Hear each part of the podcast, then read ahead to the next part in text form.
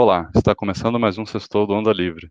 Eu sou Fernando Lorenzon e hoje a gente vai falar sobre métodos de aprendizagem. E eu tenho aqui como convidado o Cauê Guimarães. É, a gente tem geralmente, eu não sei quanto a você, mas o pessoal que trabalha muito com, com tecnologia, Cauê, geralmente a gente tem muito hábito de estudar por conta própria, né? Para aprender, porque a gente tem que aprender muita coisa muito rápido. Então, é, a gente acaba tentando criar certos hábitos, certas formas de estudar. E então, até para quem está ouvindo o podcast, a gente é, teve uma discussão recente é, conversando sobre essa questão de como que a gente faz para estudar, como é que a gente aprende e tudo mais. É, é, bem interessante, né, a gente falar sobre esse tipo de coisa, ver se a gente tem técnicas ou coisas diferentes, a gente gosta de estudar. E eu, como eu trabalho com programação, a gente acaba tendo que aprender, cara, é, toda hora aparece uma linguagem nova, uma tecnologia nova e tal, a gente tem que correr atrás e estudar, e, e aprender, se adaptar e tudo mais, então a gente está o tempo todo dando uma olhada, e a gente acaba desenvolvendo, né, às vezes algumas técnicas, tem um jeito de aprender ou não, e daí eu queria até entender se você também faz alguma coisa sobre isso.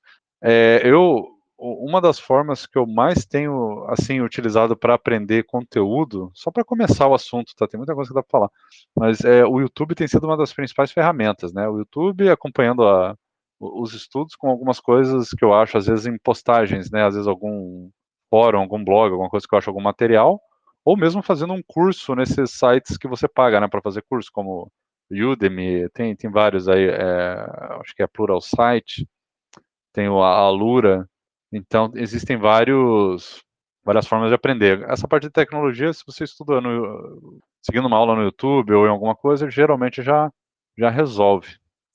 Aí eu queria saber, Cauê, se você tem um pouco essa necessidade de estar constantemente estudando coisa nova, e, e, e se você tem alguma. É, a tua área, como é que funciona um pouco isso, se, se existe essa. Eu vou falar? É, se você precisa constantemente estar estudando e se esse estudo precisa ser algo muito formal, que você precisa fazer um curso num lugar certificado e tal, ou se você pode meio que se virar, estudar por conta própria, conta mais ou menos como é que é. Então, Fernando, eu acho que a gente tem um perfil parecido, porque eu também sou da área de, de eu também preciso programar, a gente não é não é da mesma área específica, mas digamos um guarda-chuva maior seríamos muito próximos. Você é da área de, de, programação, de TI, eu sou de estatística, então eu também preciso aprender muita linguagem de programação. Mas eu acho que o foco meu maior, é, eu acho que onde eu aprendi a estudar foi na academia, quando eu fiz mestrado, quando eu fiz doutorado, graduação e assim por diante. Por quê? E aí eu vou explicar. É, até o ensino médio, eu nunca precisei estudar. Viu, Cauê? Só fazer uma, uma, uma, observação. Quando você fala academia, é a, você quer dizer como acadêmico, né? E não na. Isso, isso, claro. Uhum, perfeito. Físico. É porque aqui no Brasil tem o termo academia é outra coisa. É, sim. Uhum. Mas, mas é isso. Bem, bem é, importante a tua ressalva. É, o, qual que é o ponto? Eu até o ensino médio nunca precisei estudar. Ah, eventualmente, antes da prova, eu lia lá biologia, pegava dava uma lida na apostila ou no livro, mas nunca precisei estudar até ensino médio. E mesmo para o vestibular eu não tinha método, eu fui meio que do jeito que deu, ali que eu tinha na cabeça, estudei do jeito que deu e passei fácil no vestibular, não tinha muito, porque para mim era muito natural. Fórmula matemática, eu, eu eu não decorava aquelas equações de cilindro, de, de sei lá, de área. Eu, eu entendia e quando eu precisava, eu desenvolvia a equação na hora. Então, qual é a equação do cilindro? Eu ficava imaginando como é que seria o cálculo e eu desenvolvia na hora a equação que eu precisava, entendeu? É, eventualmente uma ou outra de tanto fazer em física, eu acabava decorando, mas não era, não era, eu não estudava. E aí eu fui aprender a estudar na faculdade. Quando no primeiro semestre, eu me lembro que eu assim, pau em um monte de matéria. Teve uma matéria que eu, eu, tirei dois na primeira prova, eu nunca tinha tirado dois. E eu falei, não, não é possível. Matemática, como é que eu vou tirar dois em probabilidade? Aí teve outra matéria fácil, eu tirei, sei lá, três, quatro. E é ali que eu comecei a desenvolver é, um plano de estudo. E qual que era o meu plano de estudo? Eu, eu descobri que eu aprendia, que eu aprendia fazendo exercício. Então, é, os professores davam listas de exercícios, sei lá, 100 exercícios, 50 exercícios, 80, para entregar no dia da prova. E valia uma nota. E, e, e, na primeira prova, que eu tirei dois, três, eu copiei tudo. Peguei de alguém que tinha feito, copiei. E aí depois, alguém me falou: não, Cauê, você tem que fazer, cara. Se você fizer, você vai, você vai aprender. E os exercícios eram iguais, eram 100 exercícios iguais ou similares. E ali eu falei, opa, e, e eu fiz para a segunda prova. Cara, e só foi 10. E aí, daquele dia em diante, só tirei nota alta na faculdade. Eu aprendi a estudar. Então, eu descobri que eu preciso. É, aliás, são várias que eu fui desenvolvendo. Mas primeiro eu preciso fazer. E, e a partir acho que do segundo ano da faculdade, o que eu fazia? Tinha uma colega minha, uma amiga minha, que ela anotava tudo. E eu não anotava nada, eu ficava prestando atenção na aula o tempo todo. E aí é, a gente se reunia para estudar uma semana antes da prova, por exemplo, e aí eu passava limpo o caderno dela inteiro, que era o momento que eu estava é, recapitulando a matéria. Depois eu fazia todos os exercícios, a gente fazia em conjunto, mas cada um fazia o e, eu, normalmente, porque eu tinha prestado atenção na aula, eu sempre tinha uma sacada que os outros não tinham. Ela, porque estava copiando, não conseguia. Então, eu sempre ajudava. Então, foi essa a forma que eu achei para estudar. Assim, começando, assim, só para iniciar o assunto, eu preciso é, observar. E eu, eu, mantive isso mestrado, doutorado, e eu, eu, eu não copiava nada. Eu só observava, pegava o caderno de alguém, tirava uma cópia, depois passava limpo no meu caderno, que era uma forma de estudar, e fazia todos os exercícios. E se o professor não passasse exercício, eu, eu ia atrás, eu pegava um livro, essa foi a forma que eu encontrei de estudar e sempre deu certo para mim. É, eu. É, você falando aí questão de estudo, eu na época do ensino médio, é, admito que eu não estudava muito, assim, é, eu só prestava atenção mesmo nas aulas e pouco antes da prova eu relia é, a, a, matéria, né, lia o, o, livro, os capítulos que iam cair, e assim, é, era o suficiente. Eu, eu, lembro que história, por exemplo, eu tinha muita dificuldade que é, eu, eu, precisava decorar, porque eu não gostava muito do assunto. A forma como o, o texto e o conteúdo era, tipo assim, sei lá, formatado, apresentado no livro, eu não gostava. Então eu achava muito. Como eu posso dizer? Era maçante, era chato. Então eu tentava o máximo possível decorar e eu ia muito mal. Decorar não funcionava. Então eu acabei é, com o tempo, vendo que, na verdade, o que eu precisava fazer, isso na faculdade eu fui entendendo mais, e até agora, com outras coisas que eu fui estudando, que a questão, eh, eu preciso decorar, é, decorar não, eu preciso entender o que eu estou estudando. Isso é uma coisa que é um problema. Às vezes a gente fica decorando, se você não entender o conteúdo, é, ele não, é tipo assim, você não vai absorver. Você não, é, e isso é uma coisa que eu tenho observado. Não adianta você querer decorar a data e tudo mais se você não entender o contexto. E isso é uma coisa que eu comecei a perceber depois que eu comecei a gostar de história. Isso aconteceu uma coisa. Né, na época lá do ensino médio, eu odiava história. Como eu falei, porque é muito chato, eles focam muito na história do Brasil, toda vez falando de escravidão, não sei o quê, Dom Pedro, não sei o quê. É muito chato, né? E eu comecei a perceber que eu gostava, comecei a gostar muito de antiguidade e a história, tipo assim, da humanidade, até a parte da pré-história, arqueologia e tudo mais. E isso eu comecei a perceber que era muito divertido, gostoso de entender. E como que eu aprendia? Porque eu me interessava pelo, como eu vou dizer, pela questão macro e não micro. E isso vem uma parte até que eu acho que me ajuda muito a, a aprender. Quando a gente vai estudar um assunto, o assunto ele não, você não pode começar de cara a, a como eu posso dizer, você não pode começar a destrinchar ele logo de cara. Pelo menos para mim é assim que funciona, né? É, muito específico, sabe? Começando, ah, começa aqui, sei lá, história, vamos falar de história. O ano 4000 a.C. começa. Aí você estuda o ano 3999. É, é muito é, é, muito específico. Você vai estudando um povo por vez, é muita coisa. Então eu prefiro olhar bem macro. Né? Isso é uma parte da discussão que a gente estava tendo antes até sobre aprendizado. Então eu prefiro entender o contexto geral. Tá? Você tem um período, antiguidade. O que, que é definido esse período? Ah, sei lá, antiguidade é definido pelas civilizações ainda lidando com é, as tecnologias mais básicas ainda, até a idade do bronze, que eles manipulavam bronze. Ah, beleza. E foi até onde, da onde até onde?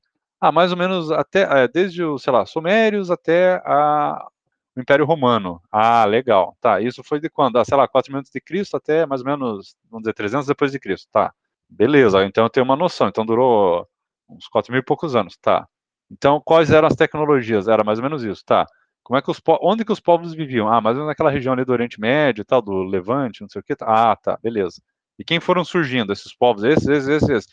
É interessante ver no macro. Se você começa a estudar lendo um livro de história, ele, ele vai começar assim. Primeiro vamos falar dos sumérios. Agora vamos falar do, sei lá, dos próximos lá, do, da, dos babilônicos, lá, dos, dos, dos egípcios. Aí vamos falar dos, é, sei lá, do, hititas, não sei o que. Aí vai para os gregos. É muito, é dos persas é, é muito, como eu vou dizer, esmiuçado, é difícil você ter a visão do todo, né? eu tenho muito esse problema. Se você não está tendo a visão do todo, você não está vendo onde começa, onde termina, pelo menos para mim, quando eu vou estudar, é muito difícil absorver. Se eu não estou conseguindo enxergar o todo primeiro, eu não consigo entender o detalhe. Então, isso é uma coisa que eu comecei a perceber e eu comecei a aplicar isso no estudo de outras coisas. Então, quando eu estudo tecnologia, ao invés de eu começar já treinando, eu quero entender o que é aquela tecnologia. Lá, vou aprender uma linguagem ou uma tecnologia nova. Tá, ela começa da onde e termina onde? Para que, que ela serve? Quais são os usos? Qual é o contexto? Como é que ela surgiu? Eu gosto de ver o resumão. E depois eu começo a pôr a mão na massa, porque daí dá a sensação que você é, entendeu sobre o que ela é, o que ela faz, então você começa a entender o contexto. Não sei se você concorda com isso, Cauê. Faz sentido o que eu falei?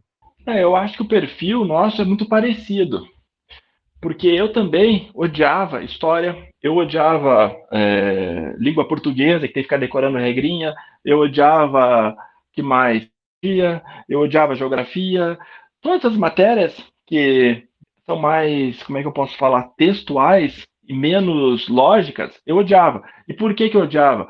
Porque exatamente como você falou, uma professora ficava falando, falando, falando, aí chegava um dia da prova, eu tinha que ler 200 páginas lá de livro, 200 eu estou exagerando, sei lá, 30 páginas de livro, apostila, é, eu não tinha saco para uma linguagem difícil para mim, que era um aluno, sei lá, de 10 anos, 11 anos, algumas palavras que eu não conhecia, deixei que procurar no dicionário, cara, eu odiava aquilo, eu odiava. Então, assim, eu sempre fui um aluno para essas matérias é, de decoreba, eu sempre fui um aluno nota 7, nota 8, eventualmente é um pouquinho melhor, eventualmente é um pouquinho pior, mas assim, eu não gostava. E eu hoje, igual você, eu adoro história. Às vezes eu tenho um tempo livre e vou pesquisar lá a história do, dos romanos, uh, uh, os babilônicos e por aí vai. Os astecas, os maias, os incas. E, e, o que eu percebo é. Eu vou mais ou menos na mesma linha que você, Fernando, mas para ir um pouquinho diferente para estudar esse tipo de matéria. O que me incomodava e eu percebi é que é, é exatamente o que você falou. Vamos estudar, é, o, sei lá, os astecas. Aí agora vamos estudar a cultura inca. Agora vamos estudar a cultura dos maias.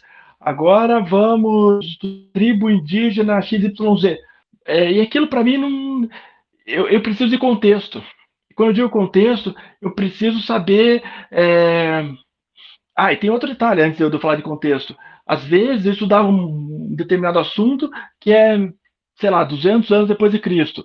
Aí, é outro assunto que é 100 anos antes de Cristo. Às vezes, às vezes vinha uma matéria que é Brasil, às vezes vinha outra matéria que é, sei lá, é, Europa. Então, assim, é, é, um pouco descontextualizado, é um pouco é, estranho em, em, lapsos de tempos diferentes. É, e aí você vai estudar aquelas guerras brasileiras, Canudos, Revolta Farroupilha, sabe, um negócio chato, maçante. E hoje eu gosto de estudar isso. Então, como que eu, eu, eu, eu acho que é a forma ideal? É, contextualizar. Ah, opa, é, foi em 2000 antes de Cristo. E aí, em 2000 antes de Cristo, ah, havia no, no, mundo, na América do Sul, essa tribo, aquela tribo, aquela outra tribo.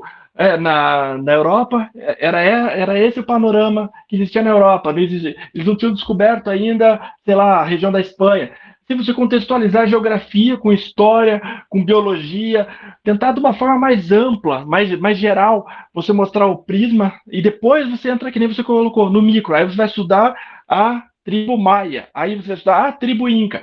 Mas assim, uma, primeiro você contextualiza, você traz os, os grandes eventos daquela época, daquela daquela região, aí depois você vai indo para o micro.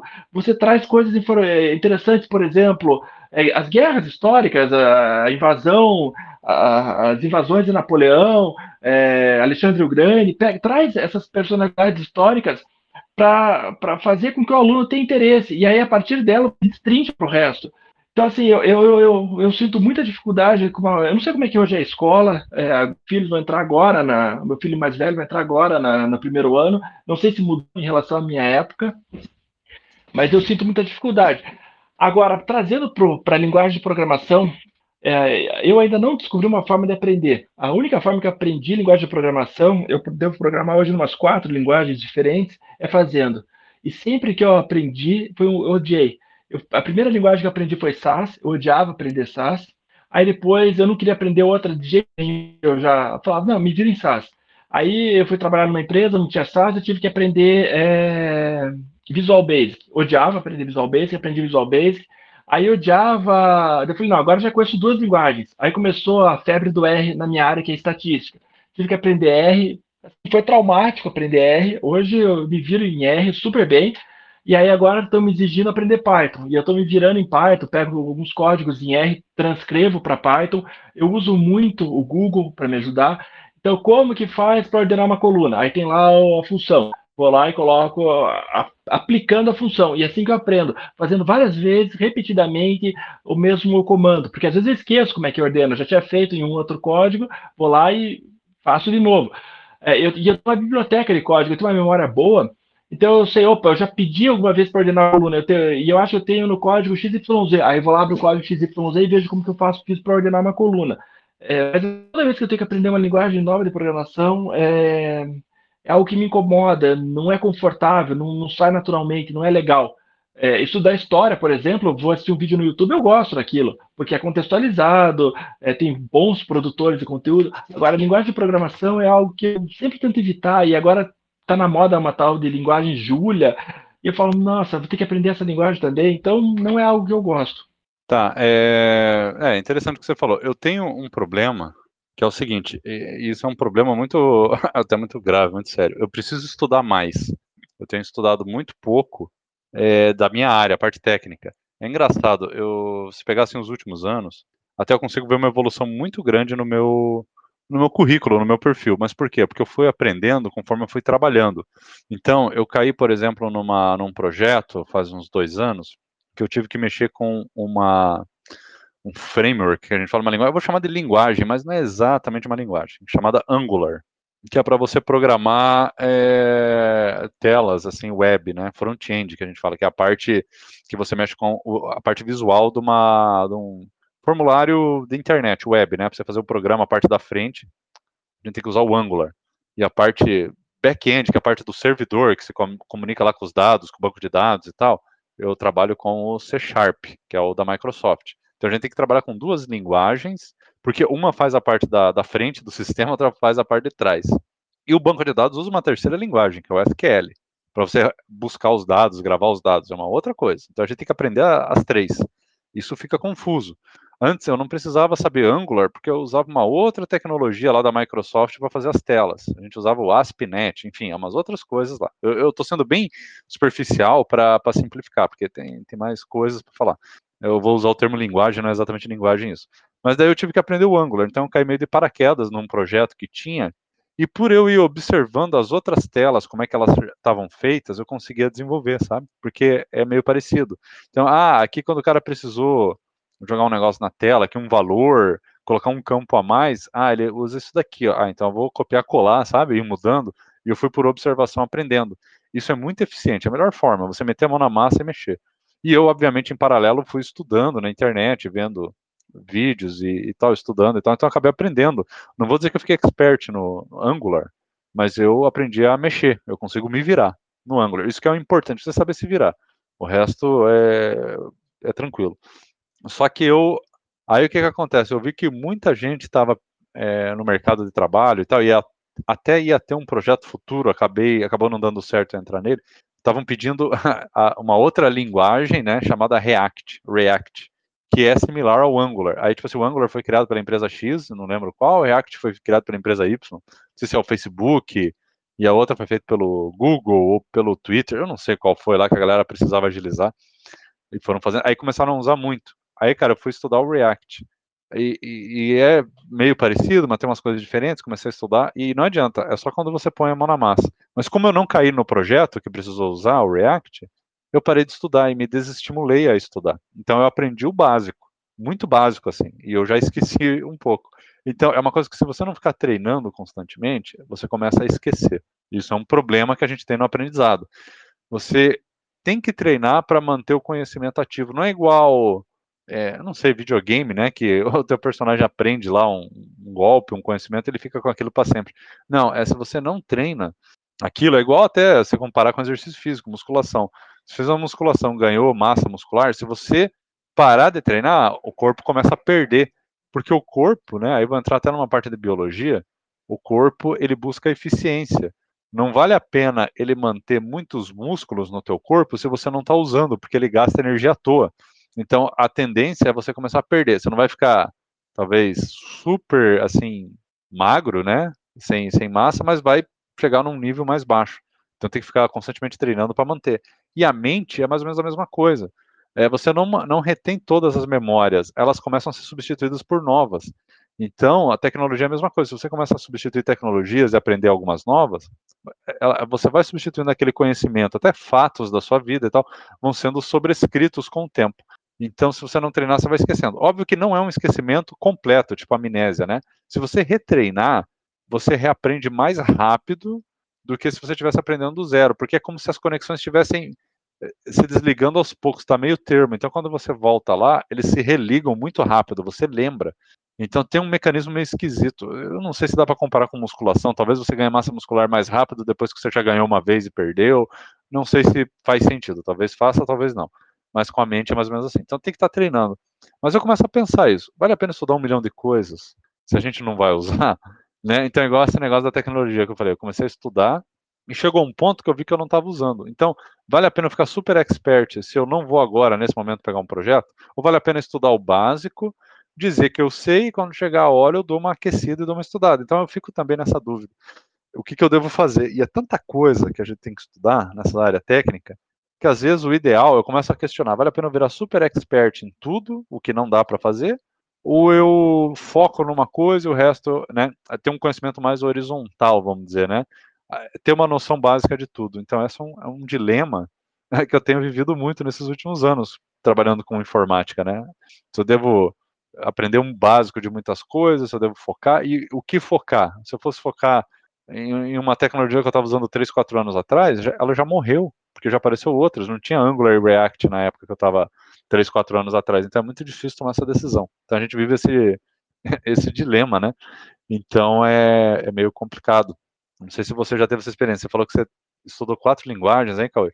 De repente uma delas você nunca vai usar, é, então às vezes, tipo assim, às vezes vale a pena você, né, estudar o básico, saber ali os conceitos, e o dia que pôr a mão na massa, você volta e estuda com mais afinco, né?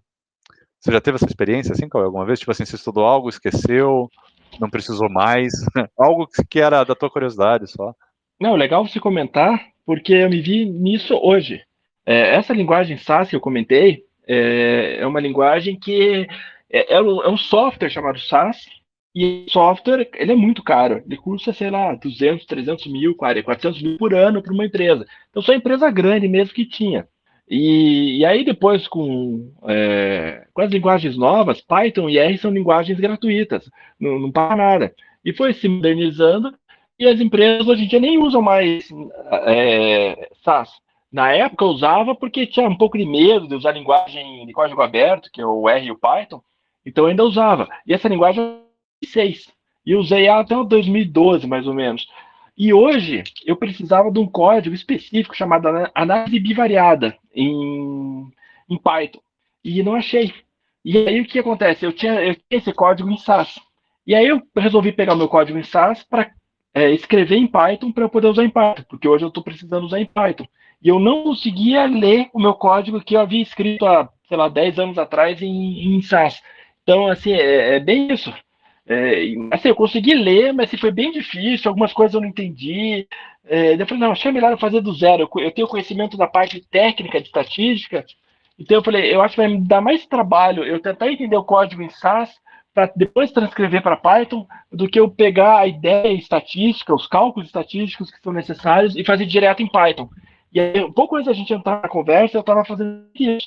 E eu estava fazendo esse código em Python porque, porque eu, eu precisava. É, mas assim, é, só pegando outro gancho teu, Fernando, esqueci do SQL também, que eu aprendi SQL à força, que eu também não, não gostava. Hoje, para mim, é natural, SQL é o dia inteiro. E tem um outro detalhe que você comentou sobre é, a parte de é, fazer academia e depois volta, perde. Pelo que eu conversei com profissionais da área, é, é igual a memória, tá? é mais fácil você é, recuperar a tua, a tua musculatura é, depois que você já treinou por um certo tempo, já tem uma desenvolvida, ah, fiz, sei lá, dois anos de academia, parei e agora resolvi voltar. É mais fácil ser recuperado que uma pessoa que nunca tinha feito. Então, de várias fontes eu já escutei isso. É, mas sim, é, eu concordo com você, é mais difícil. É você fica muito tempo, você conseguir reconectar. É, e, e tem eu particularmente eu gostava muito dela, mas eu acho que eu nunca mais vou usar. Ninguém usa mais, é, nem empresa grande. Até as empresas grandes hoje usam é, linguagem Python e R são gratuitas. Eu gosto muito do R. E aí eu queria pegar outro ponto que eu gosto muito do R e eu sou fluente em R. Eu faço um código em R, sei lá, em 10 minutos. O mesmo código em Python eu levo 10 horas. Então, talvez, às vezes eu também fico pensando, putz, será que eu devo aprender Python? Ou porque é, você gasta muito tempo para aprender, mas ele aumenta muito a sua produtividade quando você é fluente numa linguagem. E o que acontece muito comigo, só para quem não está situado em R Python, é, o R ele é muito bom, a parte estatística dele, modelos de machine learning. E o Python ele é mais generalista. Você consegue fazer a mesma coisa que você faz em R, você consegue fazer em Python. Mas eu, particularmente, eu acho que o Python ele não é tão bom para essa parte de análise estatística. Tem algumas funções específicas, bem pontuais de estatística que não tem desenvolvido no Python. Por exemplo, essa análise bivariada. Só que o Python, para integrar com todo o restante da empresa, é, normalmente as empresas já usam o Python. Então ele é muito mais simples. E o que acontece muito no meu dia a dia? Eu desenvolvo em R, eu treino em R, faço tudo bonitinho em R, aí eu pego meu código em R e transcrevo ele para Python para ficar usual para pro, os meus colegas. É, então, assim, é um duplo serviço, inclusive, porque eu faço tudo num código e depois faço no outro. É, e, e, eu acho que não tem muito. Eu acho que cada caso é um caso. É, eu, eu entendo que no meu caso específico eu ter que aprender Python. A indústria inteira trabalha com Python. Então, para mim, vai fazer sentido aprender Python. É, como fez em R, porque no doutorado era R, na graduação era R, é, era quase obrigatório você aprender R. Mas eu acho que cada caso é um caso, Fernando. Tem linguagens que vale a pena e tem linguagens que não vale. Eu, por exemplo, não vou aprender Julia, a não ser que eu seja obrigado a aprender Julia e que todo mundo comece a usar Julia. É, talvez eu aprenda o básico do básico de Julia, se cair um código em Julia, para eu conseguir me virar mas não pretendo gastar tempo e energia com isso. É, o que eu gosto de estudar agora, que eu estou, é finanças. E eu tenho estudado muito finanças e eu tenho sentido, é, tem muito vídeo no YouTube de finanças, tá? Aí eu assisti o vídeo e, e, e, e, o que eu percebi é que se eu não, é, e aí voltando lá para os meus tempos de, de faculdade, de doutorado, se eu não colocar no papel, parece que eu não aprendi. Então, às vezes eu, eu assisto o vídeo, assisto o vídeo. Passou dois dias eu não me lembro de muita coisa. Então eu volto naquele mesmo vídeo, eu pego um papel, uma caneta, e, e é papel e caneta, não é computador, nada, é papel e caneta. Eu vou lá e vou anotando, é, e eu vou criando alguns gatilhos. Então, por exemplo, eu, não anoto o vídeo inteiro, a definição do que é, sei lá, um mercado de alta. Não, eu pego o que eu acho importante, eu, eu anoto, e eu sempre tento anotar de uma forma que eu vá me lembrar. Então eu, eu, eu, coloco alguns gatilhos, algumas, como é que eu poderia usar, algumas tags que façam, que me façam remeter àquilo que eu estou estudando. É, então essa é uma forma que eu tenho usado e tem funcionado bem para aprender finanças. É, essa questão de assistir vídeo, eu também tenho uma experiência muito parecida. É muito difícil você absorver todo o conteúdo só assistindo. Eu vejo muita gente falando assim, ah, eu sou visual, ah, eu sou sinestésico, eu sou auditivo. Eu acho que um pouco disso é modinha, tá? Eu, eu tô sendo bastante polêmico aqui. Cara, não existe essa pessoa ser mais isso ou mais aquilo. Óbvio, tem uma variação. Mas só vendo, só assistindo, você não vai absorver tanto quanto você anotando. Isso é um exercício muito legal de fazer. Foi bom você ter falado isso. Então, eu já vi várias vezes vídeos, o pessoal falando um monte de coisa, depois eu vou tentar lembrar. Você retém, sei lá, cara, é 10, 20% do conteúdo, é muito pouco. Você precisa pôr a mão na massa, porque você está forçando a pensar. Então, um exercício que eu tenho feito, que é muito legal para você testar o próprio conhecimento, é o seguinte, é, sobre qualquer coisa, eu, tô, eu não estou nem falando assim de coisas técnicas, né, necessariamente, mas, por exemplo, assim, digamos assim, você fala assim, ah, eu quero entender sobre história, digamos, já que a gente tocou no assunto de história. É, tá, aí você deve assistir um monte de vídeo, um monte de coisas, tudo, beleza. Agora, como é que eu vou, como é que eu vou testar se eu sei? E uma boa maneira de você testar é o seguinte, você conseguiria me explicar, ou explicar, digamos assim, explicar para uma outra pessoa aquilo que você estudou? Se você consegue explicar, é porque você aprendeu bem. E você fazendo o exercício de explicar, você testa o seu próprio conhecimento na hora.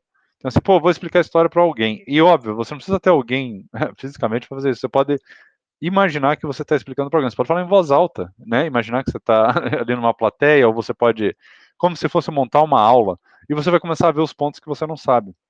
Isso é uma boa técnica. Eu vejo muita gente comentando sobre isso. Então, assim, ah, vou explicar só uma história. Como é que começou a história? Ah, a história começou lá no. Ah, putz, onde que começou mesmo? Ó, oh, você já, você já pega? Ah, então foi no lugar tal. Peraí. Então deixa eu pesquisar rapidinho. Ah, foi no ano tal. Agora você vai lá e anota aquilo. Então, agora sim você reforçou aquele conhecimento. É uma boa técnica para você saber se você sabe um assunto. Você imaginar que você está dando uma aula para alguém. Você não precisa dar uma aula de verdade. Mas se você puder dar uma aula de verdade para alguém, seria legal. Mas imagina primeiro montando uma aula. Você que é professor, até, Cauê, poderia até explorar um pouco mais isso depois, aí falar a respeito. Mas montar, imagina que você está montando uma aulinha, nem que seja uma anotação num, num caderno, ajuda a organizar esse pensamento. E você fazer uma conexão, né, com todos os eventos que você está falando. Então, é, você começar a explicar uma coisa ligada com outra, você ter uma organização lógica, né? Então, isso vai combinar nisso, vai combinar nisso aqui, que vai levar a esse ponto, esse ponto. Isso faz você ter uma visão do todo, que é aquilo que eu falei, é uma questão de, de você visualizar como camadas, né? Se você vai aprender uma coisa técnica, no caso de uma linguagem, é, é, legal você entender as coisas básicas. Ah, como é que eu declaro as variáveis nessa linguagem? Como é que eu faço as funções? quais são as funções mais básicas, como é que eu inicio e, encerro um bloco de código. E você vai avançando aos poucos, né? E depois você vai indo para o ponto mais avançado. Se você conseguir fazer o básico, né? E às vezes o básico é como é que eu inicio o programa. Às vezes a gente aprende como declara a variável, mas você não sabe dar o, o start nele. Então, como é que eu consigo dar o start? E daí só pondo a mão na massa, obviamente que você vai aprender. Então, é, a ideia de você tentar montar uma aulinha, eu vejo que ela é muito eficiente, é muito legal. Você pega todos os lugares que você não aprendeu, todos a, os pontos, né, do seu conhecimento. É, você quer. Eh, depois eu falo de outras coisas. Você quer comentar, já que você foi professor, Cauê, você quer comentar sobre alguma coisa a respeito disso? Você já teve alguma experiência assim? É... Então, é até bom tocar, porque eu fui professor até 2019, dezembro de 2019. E eu voltei a dar aula agora, essa semana. Semana passada eu voltei a dar aula. E, e eu vou te falar que é, quando eu comecei a dar aula, oito anos atrás, na verdade, há dez anos atrás, é, eu levava para preparar uma hora de aula, levava umas dez horas. Era muito difícil. Hoje em dia, quando eu voltei para dar aula nessa semana, também foi difícil, mas não levei 10 horas, eu levei acho umas duas, três para preparar uma, uma hora e meia de aula. E, e, exatamente por isso, porque você tenta eu tento pensar como é, um aluno. E quando eu preparo uma aula, eu tento, além de pensar na parte das conexões, eu tento pensar é, no que eu vou falar, é, no, no, PDF que eu vou projetar, ou se for uma aula presencial, no, no que eu vou escrever no quadro. E é, eu, te, eu, tento usar vários artifícios. Você comentou do, sinestésico, do, do visual, do auditivo. E eu, quando estou dando aula, eu tento usar todos esses, esses elementos ao mesmo tempo. Então, eu escrevo no quadro, ou eu projeto alguma coisa, eu repito, eu falo e eu repito várias vezes a mesma coisa. Às vezes eu repito em sequência, às vezes eu repito é, espaçado. Então, falei uma frase ABC. Aí falei CDE, FG, G, H, J, depois eu volto e falo ABC de novo, para tentar fazer com que o aluno grave. E quando possível, na dinâmica, ainda eu coloco alguma atividade que tem que ser feita é, junto para entregar. Às vezes nem vale nada, eu só dou um visto. Antes eu até corrigia, hoje em dia eu só dou um visto, e, mas só para obrigar o aluno a escrever. Então eu acho que são várias tentativas ao mesmo tempo, é, eu olhando do lado do professor, para fazer com que o aluno aprenda. Eu antes tinha como padrão colocar slides carregados, colocar uma página de PDF, de Word, com texto, com a definição. É, com o passar do tempo, eu tento colocar gatilhos, é, tags, é, frases curtas. E aí, é, aonde que o aluno vai ter o conteúdo completo? Ele vai ter no, na plataforma dele, no material dele, lá vai estar completo a, de, a definição. Mas para a aula eu tento trazer sempre o gatilho e aí eu tento sempre linkar com, com a definição que está no material é, propriamente dito dele. É mais ou menos essa dinâmica que eu, que eu faço em sala de aula. Uhum, boa, não, legal. É, explorar todas essas facetas aí, né, do conhecimento, é tipo, como você falou, é, é uma, é uma boa técnica, assim, você ver, ouvir, você anotar, é, exatamente, isso daí é bem legal. Não, não existe isso, ah, da pessoa ser mais isso aqui, existe, óbvio, eu quero dizer, é, enquanto, mas enquanto você não, o, o aluno não pôr a mão na massa, não testar, ele não vai aprender. Eu acho muito raro alguém que só aprende vendo, assistindo. Você vai aprender um pouco, mas é quando você começa a treinar que você aprende. E eu admito que eu tenho, às vezes, muita preguiça. E esse que está sendo um problema, assim. É, é muito. É, como que eu posso dizer? Eu, eu fico me enrolando muito para quando eu tenho que estudar alguma coisa, porque quando é, essa coisa não é algo urgente que eu preciso aprender. Então, até uma experiência que eu tive é, recente, mas também uma mais antiga, que tem a ver, que é com idiomas, né? Eu sempre gostei, bom, eu sempre tive que aprender inglês, eu nunca deixei de encarar, de pegar coisas em inglês e aprender. Então, o inglês faz parte do meu dia a dia e por muitas fases aí da minha vida, épocas da, minha vida, o inglês foi o idioma que eu mais consumia no dia. Assim, teve épocas que eu 90% do que eu lia, do que eu assistia, ou do que eu, eu estudava, do que eu trabalhava, estava em inglês, porque não tinha muito como escapar. Coisa técnica estava em inglês. Os documentários que eu gostava de assistir na época não tinha no Brasil, eu baixava mesmo e assistia em inglês. Os melhores canais do YouTube que eu gostava de assistir eram americanos. Hoje é, tem uma diferença muito grande. O Brasil está fazendo aqui, os brasileiros, muito conteúdo de qualidade. É, você pegar aí podcasts e até conteúdo técnico e conteúdo sobre, assim, sei lá, cinema, videogame, quadrinho, é, é, história. Tem muito brasileiro fazendo conteúdo bom agora, nos últimos, vou chutar aí, três anos, talvez quatro, cinco anos no máximo. Mas antigamente, dez anos atrás, os americanos, né, ou, ou assim, não só americanos, mas é, pessoas é, que, que, falam em, em, inglês ou que faziam vídeos em inglês. Às vezes o cara é um, sei lá, um alemão, um finlandês. Ele fazia vídeo em inglês para engajar, né, para ter público. Então é o, o idioma inglês era o principal. Eu acabava assistindo, eu encarava assim, e assistir filme. Pô, um filme que às vezes é antigo, você não consegue encontrar mais numa locadora, sabe? Você ia na Blockbuster, não tinha. Cara, eu baixava e assistia em inglês, não tem problema. Então, séries, muitas delas eu assistia em inglês, às vezes sem legenda mesmo, tudo encarava. E por ficar me exercitando, eu acabei aprendendo muito bem o inglês. E uma das coisas que mais me ajudaram até na fase final, aí vamos dizer, de aprender bem o inglês e começar a desenvolver até a parte de conversação muito bem, foi começar a ouvir podcasts. Podcast normal mesmo, de ouvir, eh, de áudio, né, não desses de vídeo. E ouvir podcast em inglês foi uma experiência muito bacana, ajudou a desenvolver bem mais o inglês ainda. Então, é, a parte do inglês foi muito bacana. Mas por quê? Porque eu usava, porque eu precisava. É, é, isso que eu queria, esse ponto que eu queria chegar. Precisava falar, precisava ver, precisava assistir. Teve épocas do meu trabalho que eu precisei conversar em inglês com as pessoas. Aí eu tentei uma época, muito engraçado, é, aprender japonês.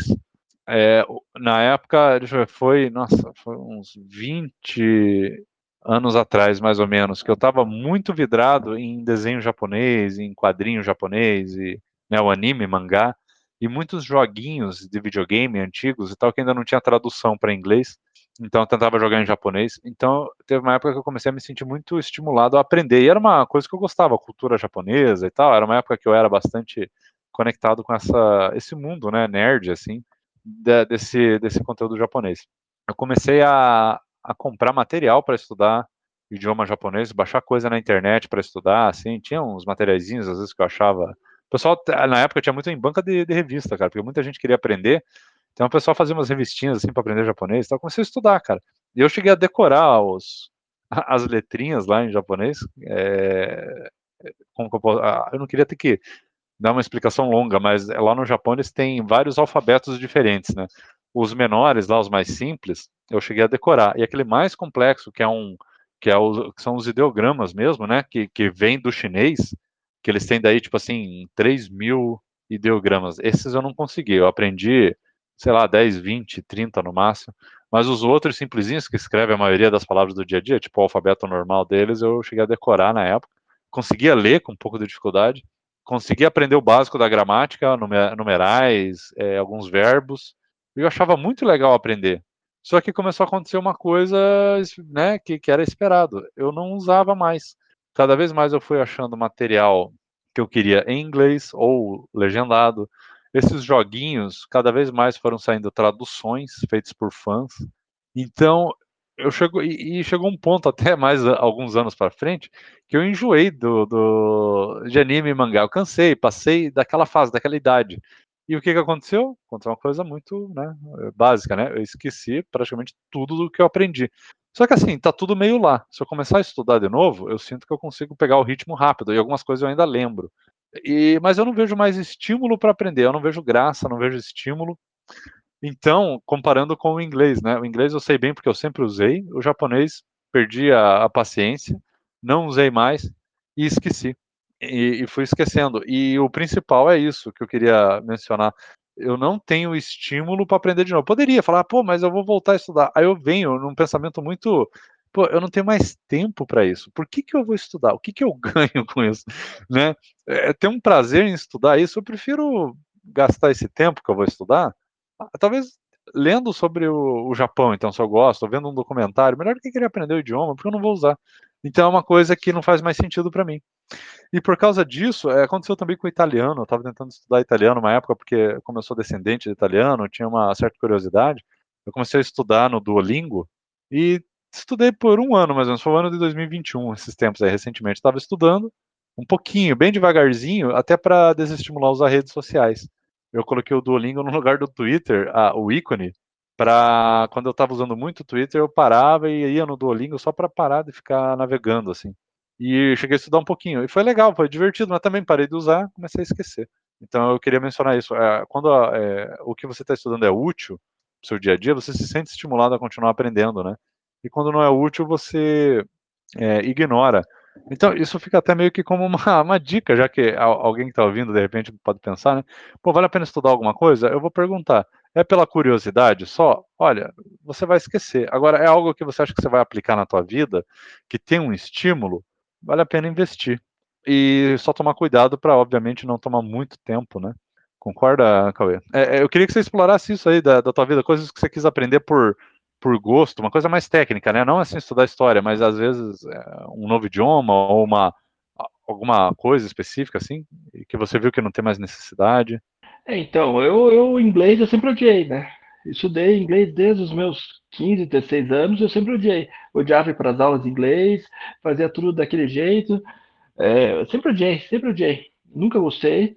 Mesmo quando eu vi necessidade, quando eu fui para os Estados Unidos e eu me senti mal por não eu, eu entendia, mas assim, me senti mal por não conseguir me comunicar como eu gostaria. Eu odiava inglês.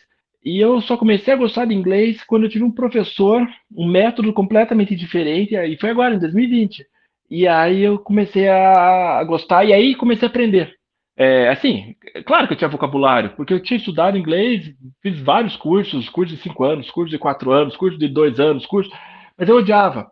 E quando eu cheguei para esse professor, em 2020, é... Eu já tinha muita bagagem, mas eu não falava, eu tinha vergonha, eu não conseguia interpretar uma, uma frase, entender direito. Assim, entendia, sei lá, 70%, 60%. É, mas quando eu, é, a metodologia dele é, me puxou e eu comecei a gostar. É, e aí eu comecei a aprender. E aí eu comecei a, a. Eu quero assistir um filme, eu boto em inglês com legenda em inglês. Ou sem legenda. E assim, eu faço isso feliz, eu faço isso naturalmente, entendeu?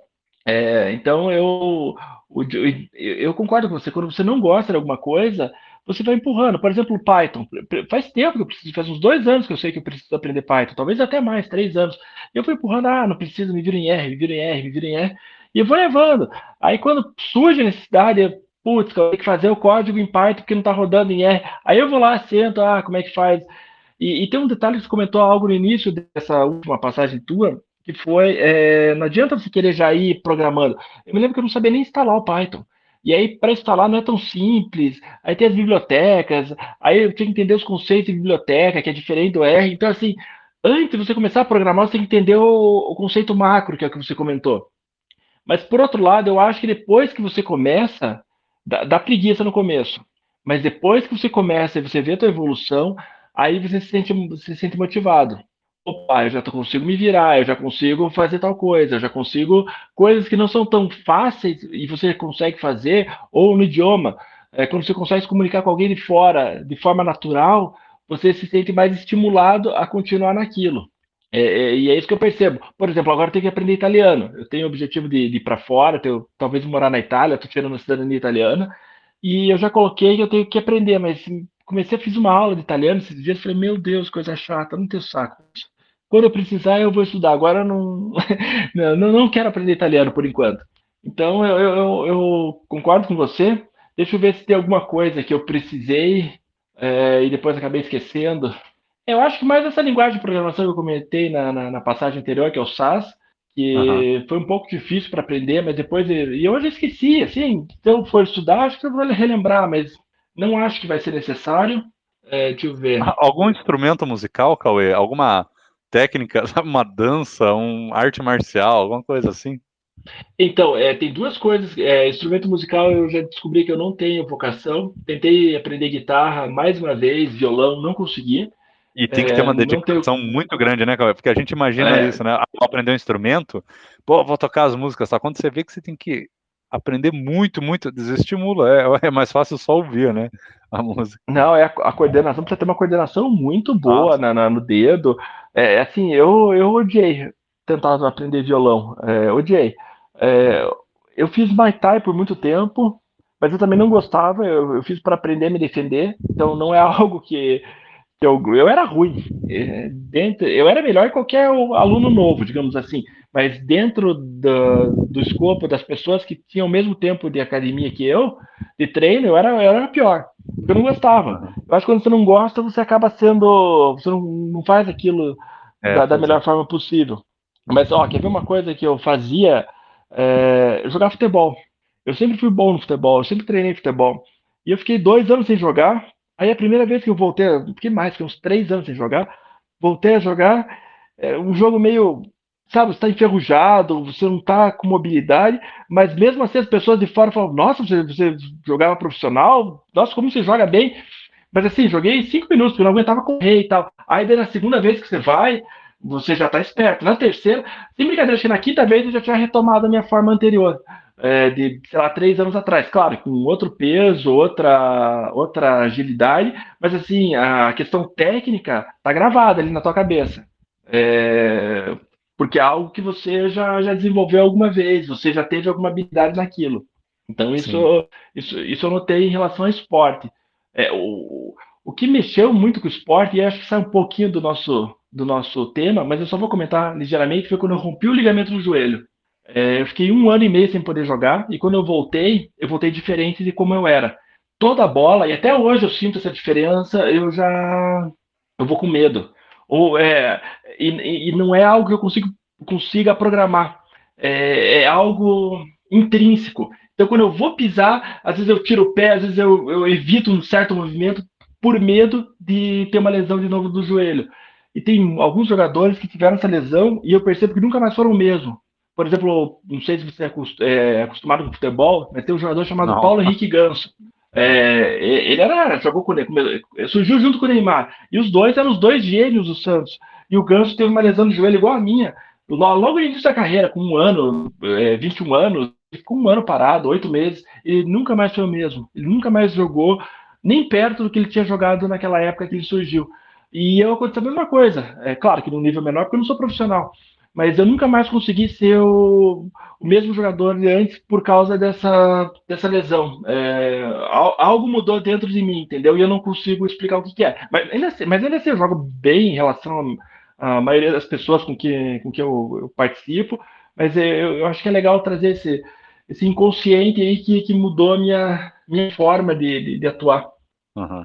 É, e isso que você está falando é, é legal até a gente comentar que, assim, é, eu não sei é, se você vai concordar, mas mais ou menos um, é meio que um resumo. É, não vale a pena, é, não vale a pena a gente se esforçar para aprender um monte de coisas, é, já que você vai esquecer, certo? E, e, aí eu começo a questionar. Então, o que, que a gente tem que aprender, o que, que não tem? É um pensamento meio perigoso, porque dá a impressão assim, ah, então não preciso ficar aprendendo nada. Mas não é bem assim. É, uma coisa é você aprender no sentido técnico aprendizado técnico que você precisa aprender por causa da sua profissão ou por causa de alguma coisa técnica ali que você precisa, né? Às vezes você quer ser muito bom, é, como você falou aí, futebol, porque é uma coisa que você gosta de jogar e tal. E, ou o cara que aprendeu a jogar videogame, sabe? Um jogo muito específico que ele quer treinar bem, beleza. A questão é, você nunca vai conseguir ser bom em muitas coisas, porque requer muito tempo e muita dedicação, mas a gente quer ser bom em várias coisas, é óbvio.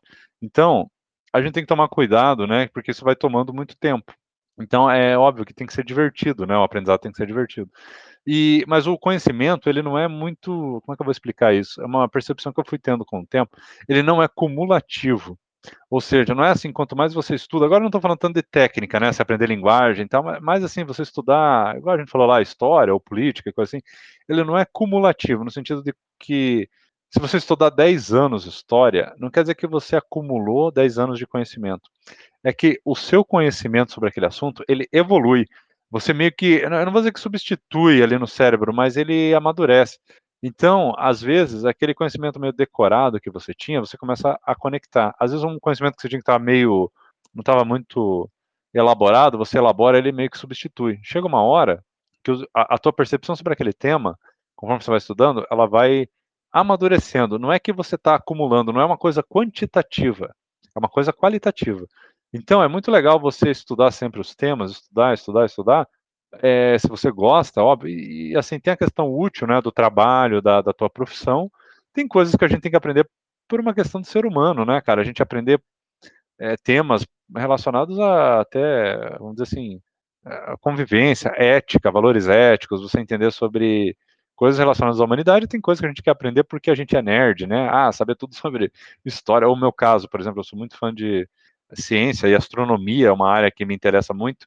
É, chega uma hora que, que você, o teu conhecimento, ele começa, eu, eu percebi isso, a evoluir, ele vai substituindo aquele conhecimento velho e meio é, errado por um conhecimento mais maduro. Então você não está acumulando, você está substituindo por um de mais qualidade. Quando isso acontece, ele, esse conhecimento tende a ficar mais reforçado na tua mente, porque ele, você está apagando o antigo e substituindo por um novo mais completo. Só que você precisou ter o antigo para entender o novo. Então ele amadurece. E isso é uma vantagem porque quer dizer que você não vai esquecer, vamos dizer assim, ele não vai retroceder, porque não é um conjunto de. Você não está decorando um monte de fatos desconectados que uma hora você vai começar a esquecer. Você está evoluindo e, e, e sobrepondo aquele conhecimento. Isso é uma forma boa de você aprender um assunto. Então, eu diria, se fosse para dar uma dica, é isso, né? Você ir aprofundando. Por isso que é interessante o conceito de camadas, que, que eu estava falando lá no início. Aprende o, o básico, ao invés de aprender de cabo a rabo, início ao fim, com muitos detalhes, não, veja por cima, tenha uma ideia do principal e começa a entender a, as coisas mais de forma mais profunda, mas sempre tentando fazer uma conexão daquilo que está aprendendo com o todo e como uma coisa se conecta com outra. Por exemplo, falando de história, você vai lá direto para estudar Napoleão, por exemplo. Aí você vai estudar a história do Brasil. Pô, é duas coisas que parece que não tem nada a ver. Isso eu até vi uma vez o pessoal comentando. Mas quando você descobre que Napoleão está ligado com a vinda da família real para o Brasil, isso forma uma conexão factual. Quando você entende, né, que o, o Napoleão tem a ver com outras questões da, da França e tal, que eu admito agora que eu não lembro exatamente. Você tenta puxar até chegar lá na, na, na, Revolução Francesa, de repente você tenta ligar isso com a Revolução Americana, você começa a ver que é um movimento, não são coisas isoladas, era um movimento da época de várias revoluções e processos de independência de países com suas colônias, ou do povo com relação aos governos absolutistas, você começa a ter uma ideia, opa, peraí, era um, um movimento global. Ah, então eu consigo entender o todo agora um pouco mais. Você vai fazendo as conexões. É muito difícil alguém preparar uma aula, é, pelo menos nos livros didáticos antigos, dessa forma. Era tudo por capítulo, né? Esse capítulo é escravidão, o próximo é a Revolução Francesa, o próximo é a independência americana. Pô, não tinha uma relação entre elas. Quando você começa a ver que tem uma relação, você reforça. Então, se eu fosse dar uma dica, né, seria mais ou menos isso. Tenta reforçar o conhecimento. Não estude coisas muito inúteis, você só vai perder tempo. Estude o que é importante. E, e, eu acho que é importante separar isso, né? A sua evolução pessoal com a evolução profissional sua, de carreira. É importante você saber coisas técnicas por causa da carreira, você aprender coisas pessoais, né? Sobre, como falei, moral, ética, costumes, você aprender uh, coisas sobre relação né, interpessoal e tal, é, inteligência emocional, é, desenvolvimento pessoal. É muito legal tentar casar todas essas coisas, aprender. Concorda? É meio que um encerramento. O que, que você pode dizer, é, técnicas eu... e coisas? É, eu acho que eu me vejo, como você comentou, em economia. Comecei a estudar economia talvez uns 10 anos atrás, talvez um pouquinho mais, 12, e eu, e, e eu vejo hoje meu discurso sobre economia, eu repetia alguns, algumas frases prontas, é, e eu era muito vazio sobre aquilo. Mas ainda assim eu debatia, discutia, mas era muito raso. E o tempo vai passando e você continua lendo sobre aquilo, e é algo que você vai aprendendo, vai aprendendo. E hoje eu vejo o quão raso eu era, mas se eu não tivesse sido raso há 10 anos atrás, talvez hoje eu não tivesse a maturidade que eu tenho sobre o tema. E possivelmente, é, daqui a 10 anos, eu vou ter outra ainda perspectiva em relação ao, ao, próprio tema se eu continuar lendo e estudando sobre ele. Eu tenho uma, uma percepção de que a gente é, tem evolução. A gente evolui naquilo que a gente gosta, naquilo que a gente estuda. Eu adoro estudar economia. É, eu, por exemplo, eu antes achava que, só fazendo um parênteses aqui, que a gente tinha que privatizar tudo. Hoje eu já tenho alguns pés atrás em relação a essa afirmação. Eu já sou mais pragmático, eu já acredito que o mundo não é tão simples assim. Então a gente sempre vai, vai, vai tendendo a lapidar melhor o conhecimento. E tem um ponto que eu comentei também, que você comentou, que eu acho interessante, Fernando, é, sobre vídeo, às vezes eu não tenho tempo, eu quero assistir um vídeo de história, eu não tenho tempo para fazer anotação, e eu também não vou fazer anotação sobre um vídeo de história. Mas se eu começo a assistir vários vídeos de história, ou, ou mesmo aquele vídeo várias vezes num período de tempo, aquilo acaba entrando por osmose. Não vai entrar 100%, talvez a primeira vez entre 15%, aí da segunda entra mais 3%, aí da terceira entra mais 5%. É, é, é um processo de conhecimento. Então, é, eu acho que a repetição também faz parte do aprendizado. Se você Isso. ficar vendo a, me, a mesma coisa várias vezes, ou coisas é, que se conectem àquele assunto específico. Eu vi um vídeo da, da vinda da família real do Brasil é, para o Brasil. Aí eu vi um outro vídeo sobre a história de Napoleão. Aí eu vi um outro vídeo sobre, sei lá, a invasão francesa na Rússia. Vou linkando e vou ligando esses pontos e vai criando uma conexão e eu vou conseguindo estabelecer essa, esse filme na minha imagem, no meu cérebro. Então eu acho que isso, isso ajuda também. Mas eu acho exatamente. que é isso, Fernando. Acho que a gente resumiu bem. É, não, é, é isso mesmo. E só para é, concluir esse negócio que você falou de assistir várias vezes, eu concordo. É, tem, que, tem que ver e rever várias vezes, que você vai reforçando o conhecimento. E hoje tem tanto material que é legal você ver vídeos levemente diferentes. Né, de autores diferentes ali, de, de youtuber, ou livro, você lê um livro um pouquinho diferente, porque às vezes você vê aquele mesmo conhecimento de uma perspectiva levemente diferente, é muito legal, porque reforça outros pontos do conhecimento. É muito bacana isso, eu concordo. É, além de ver o mesmo vídeo, tentar ver de outros autores sobre o mesmo assunto ou assuntos levemente diferentes que estão conectados. Ajuda bastante. Mas é isso. Mas é isso aí, Cauê. É... Sobre. Bom, eu acho que é isso, a gente resumiu bastante. É uma coisinha que eu lembrei agora. A gente tá falando de videogame, já que você falou de futebol, só vou encerrar. É... Eu estava pensando esses dias, né? O meu filho, teve uma época aí, recentemente, que ele estava querendo jogar comigo jogos assim, é, multiplayer, né? Pra gente jogar junto. E ele estava querendo jogar Street Fighter, o, o, último que saiu, que é o Street Fighter 5. A gente estava jogando. E ele não consegue nunca vencer uma luta, assim. Ele e, e, não é porque eu vou lá e humilho ele, bato, eu fico ensinando, ensinando. Eu quero que ele aprenda para ele é, se divertir, né? E ele não consegue aprender direito. E ele não consegue. Eu vou lá, ensino, ensino, explico como é que faz os golpes. É, nunca fica natural. Ele sempre tem dificuldade. Em compensação, jogos desses de tiro em primeira pessoa, esses de, né, de tipo Counter-Strike, ele manja muito, ele é muito bom. Tanto é que aí sim, quando a gente joga juntos, alguns jogos que dá para jogar multiplayer sem tela dividida, na mesma tela, né? Ele, aí a gente joga ou de igual para igual, ou até ele me vence várias vezes. Aí eu tava pensando, pô, mas por que ele tá com tanta dificuldade de aprender, né, a jogar Street Fighter, assim? É, é, Cara, aí eu começo a olhar para trás. Cara, eu jogo Street Fighter desde os meus 8 anos de idade. É, então, hoje eu tenho 38, faz 30 anos que eu jogo isso. E óbvio que demorou, eu vou chutar 5 a 10, talvez 10 anos, foi quando eu estava lá com meus 18, 20, que eu comecei a entender as mecânicas. Cara, são muitos anos. É um jogo, parece que não, mas muito elitista. E isso é um grande desafio que as empresas têm nos jogos hoje em dia. Como fazer as pessoas mais jovens, é, ou mais jovens não, mas pessoas casuais, pegar e aprender. E esses jogos de luta eles são muito difíceis do pessoal mais casual é, se divertir. Mas se eles fazem um jogo muito bobinho e tem uns jogos de luta que são bem simplesinhos, o pessoal mais experiente não gosta. Então é um jogo que acaba é, segregando muito, né? Então é interessante ver como a gente não percebe, mas é um tipo de jogo que só funciona para aqueles que já vêm desde muito tempo atrás pegando o jeito dele. Então acabou segregando. E aí, com pessoas novas, no caso do meu filho, não teve paciência de aprender, né? É um jogo que ele abandonou. E eu jogo porque eu aprendi. Então é muito difícil pessoas novas entrarem nesse nesse mercado de jogos de luta. achei muito curioso essa, essa coisa. É, só pegando então o gancho do Street Fighter, eu, eu, eu tenho a mesma idade que você, a gente tem uma diferença de sete dias, né, Fernando? É, então a gente acha que era da mesma, da mesma geração. E eu joguei Street Fighter, eu joguei Mortal Kombat, mas eu, eu não gostava. Sim, eu jogava e tal, mas não era um jogo que eu alugava sempre, que eu vinha. Não era um jogo que me chamava atenção. E meu cunhado, ele adorava, ele, ele é viciado em Street Fighter. Quando eu vou jogar com ele, até hoje, cara, assim, eu não consigo ganhar dele, ninguém consegue ganhar dele. Mas eu sou muito bom em FIFA, eu sempre joguei futebol. Cara, todos os é, Winning Eleven, é, Superstar Soccer, todos, FIFA 94.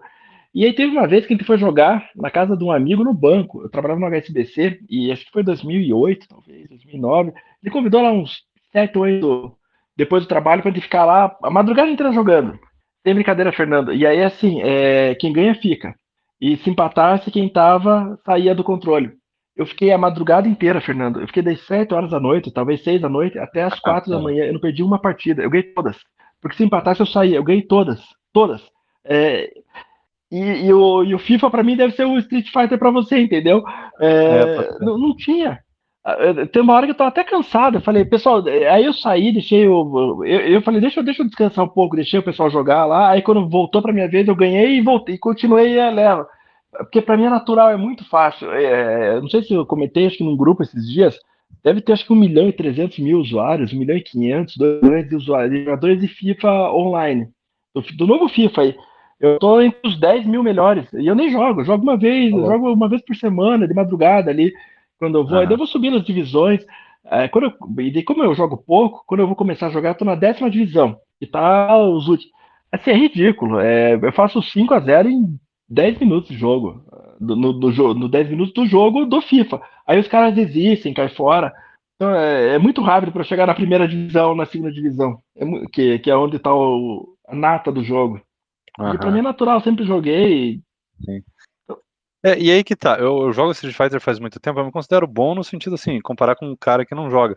Mas eu, dentro das pessoas que sabem jogar, obviamente eu não jogo tão bem. E aí eu poderia treinar. Aí vem aquele pensamento, mais ou menos, que tem a ver com tudo que a gente falou. Vale a pena eu gastar horas e horas e horas, todos os dias, para treinar, só para dizer que eu sou melhor, sendo que eu poderia gastar essas horas para jogar outros jogos, assistir séries, fazer outras coisas, entendeu? vem essa questão da utilidade. O que, que eu ganho com isso? Se for um processo que me diverte, porque eu sou um cara muito competitivo tal, beleza. Mas eu não sou. Eu prefiro gastar esse tempo jogando os outros jogos, lendo um quadrinho, lendo um livro ou assistindo uma série, entendeu? É, vem essa questão, tipo, é, para mim é cansativo me dedicar muito para aprender muito para ser o melhor, porque é um tempo que eu vou gastar aqui não vai levar, na minha opinião, a nada, né? Eu aprendi o suficiente para me divertir. É, é, só isso. É Mas eu, eu, eu, eu vou pegar o mesmo gancho que você. Chegar até o 10 mil, 15 mil no, no ranking do FIFA é divertido. Nossa, eu me divirto um monte. Quando chega nesse nível, é... aí começa a ficar chato. E, e, fica chato, sabe por quê? Porque começa quem joga. Uma obrigação? não sei, você aprende. É, não, não, é, uma é, profissão, é, sabe? Um trabalho. É, porque assim, é exato, porque o cara que tá nesse nível é, joga bem também. E normalmente os caras são apeladores. Quando eu digo apelador, ah. o cara pega o melhor time, sei lá, o Paris Saint-Germain, que tem o Neymar, que corre um monte, o Messi corre um monte, o Mbappé. E eu não, eu jogo com o time com o Paraná Clube. Se tiver o Paraná Clube, eu jogo com o Paraná Clube. Eu vou com o Paraná Clube até chegar na, na, nessa posição. Sim, e aí é. não dá para não dá para jogar eh, no, no, mesmo nível. Aí para eu jogar no mesmo nível, eu tenho que pegar o Real Madrid ou para o Paris Saint-Germain. Deve ser Paris Saint-Germain contra Paris Saint-Germain. E daí eu começo a achar chato. Daí o jogo fica 7 a 6. Sabe? Fica. Não, perdeu a graça. Não, não é legal. Aí. Será que os caras não estão se divertindo, né? É, tipo assim, eles não estão pegando um time mais ou menos para brincar. Eles querem ganhar porque eles acham que eles vão conseguir alguma coisa, né, na vida real. Sei lá. Começa a virar uma coisa muito séria. Exato, aí, aí vai perder a graça. Eu penso exatamente que nem você. Se eu quiser, eu fico jogando a madrugada inteira e eu vou ganhar desse cara. Ou de alguns. Eu vou subir de 10 mil para, sei lá, 5 mil, para 4 mil. Mas quando eu chego no 10 mil, eu falo, puta, deu pra mim, os jogos começam a ficar chatos, aí eu vou jogar outra coisa, vou fazer outra coisa, nem jogo mais. Porque perdeu a graça. Legal. Sim. Ah, bacana. Mas é isso, Cauê. A gente falou de bastante coisa. Legal. Eh, vamos encerrar. Então, beleza, a gente falou sobre aprendizado e várias coisas, e técnicas, e manias e, e tudo mais. Então, eu quero agradecer a sua participação. A gente se vê no próximo episódio. Falou.